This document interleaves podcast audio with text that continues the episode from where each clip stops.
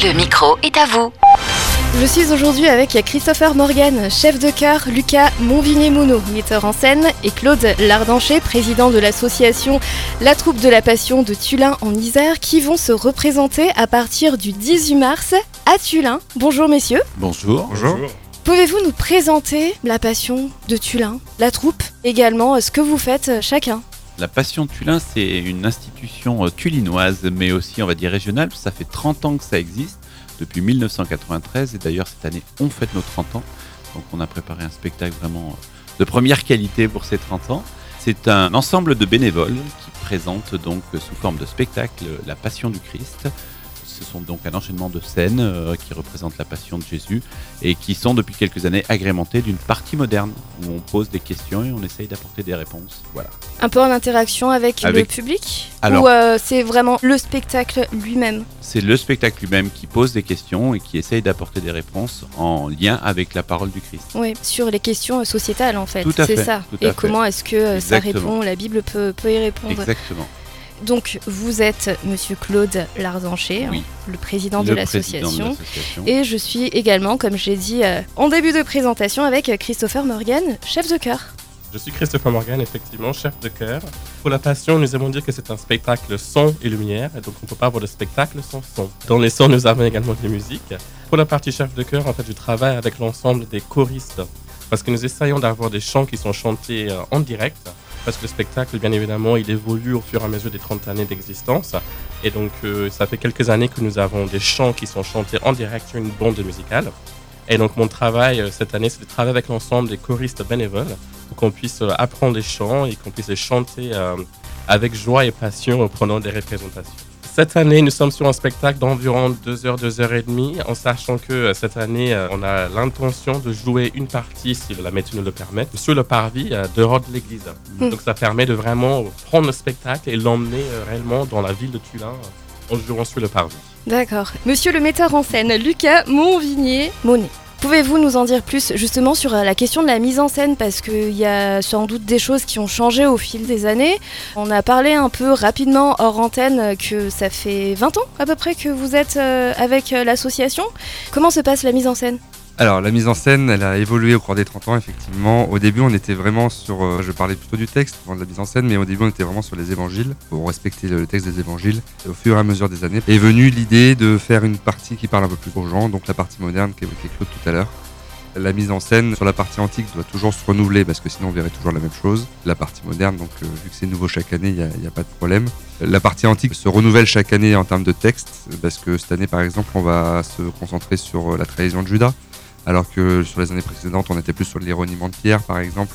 On fait vraiment un point plus euh, concentré là-dessus.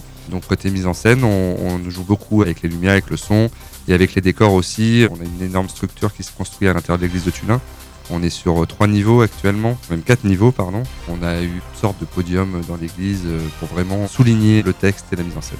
D'accord. Et au-delà de ça, personnellement, comment vous vivez ces expériences? On va dire que c'est prenant. Ouais, j'imagine bien qu'il y a comme- tout un travail de préparation. Ouais, que, euh, Tout à fait. mm, mm. Oui, c'est alors la préparation. Effectivement, je pense que c'est le gros le gros euh, travail euh, en amont euh, avant le spectacle. C'est ça qui prend le plus de temps. Alors il y a de la préparation dès la fin du spectacle précédent, j'allais dire, Ouais. puisqu'on comme l'a dit Lucas, on est sur quelque chose de nouveau toutes les années. Donc il y a une réécriture de texte qui se fait toutes les années. Donc il y a une commission texte qui démarre son travail, on va dire. Courant mai, donc nous on finit en avril et courant mai on commence déjà à travailler sur le spectacle suivant et le texte suivant.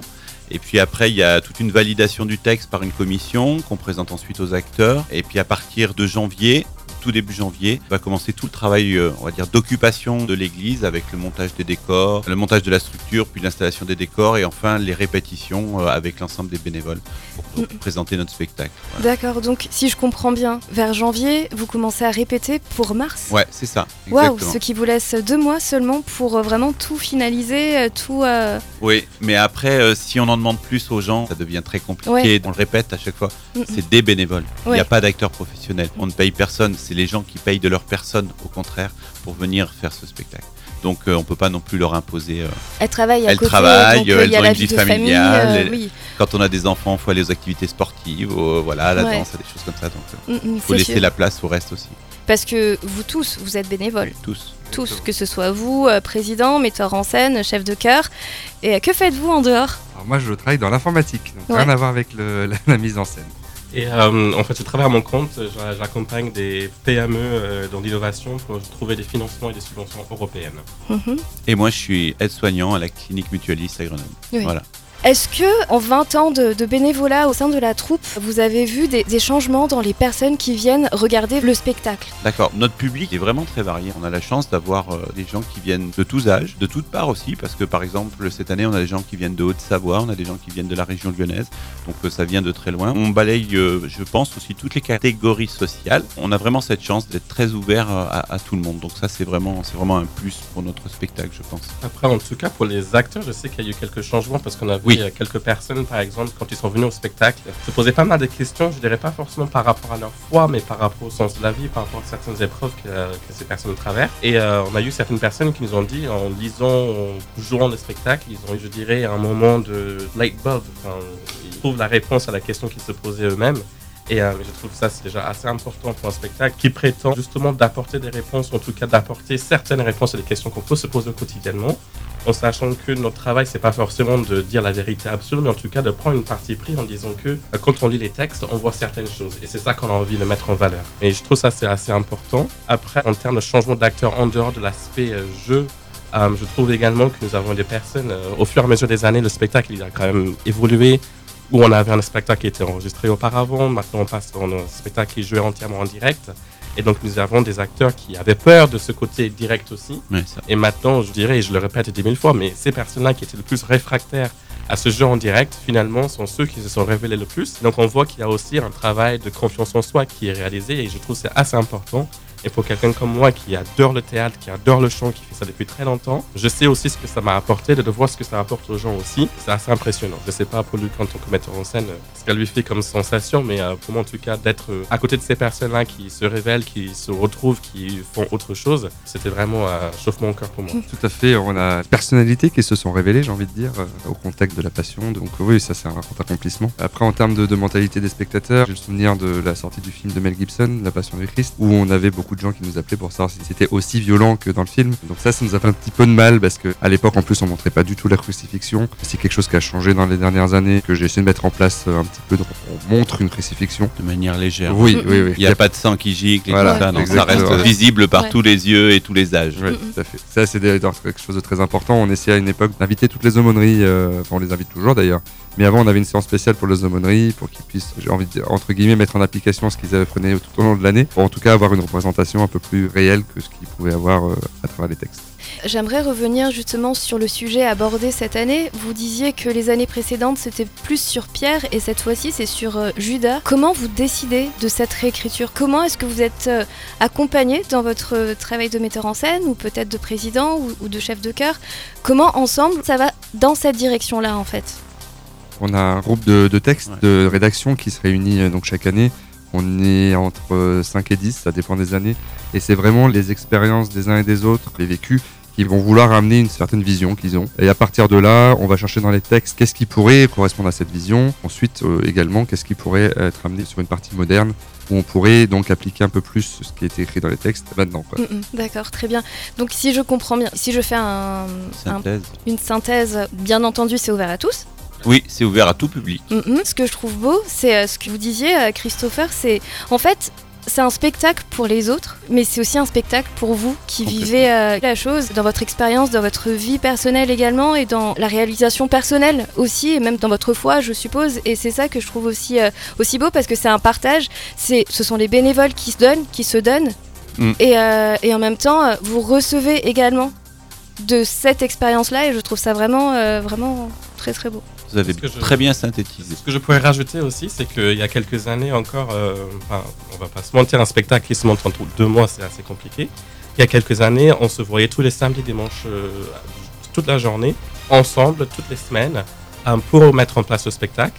Et donc, on avait aussi des moments de convivialité, de partage. On faisait des repas partagés. On avait une équipe, pendant toujours une équipe d'intendance qui prépare des repas. Donc, en dehors du côté spectacle, il y a aussi toutes euh, les autres activités autour l'association qui existe. Et c'est ça qui fait le lien.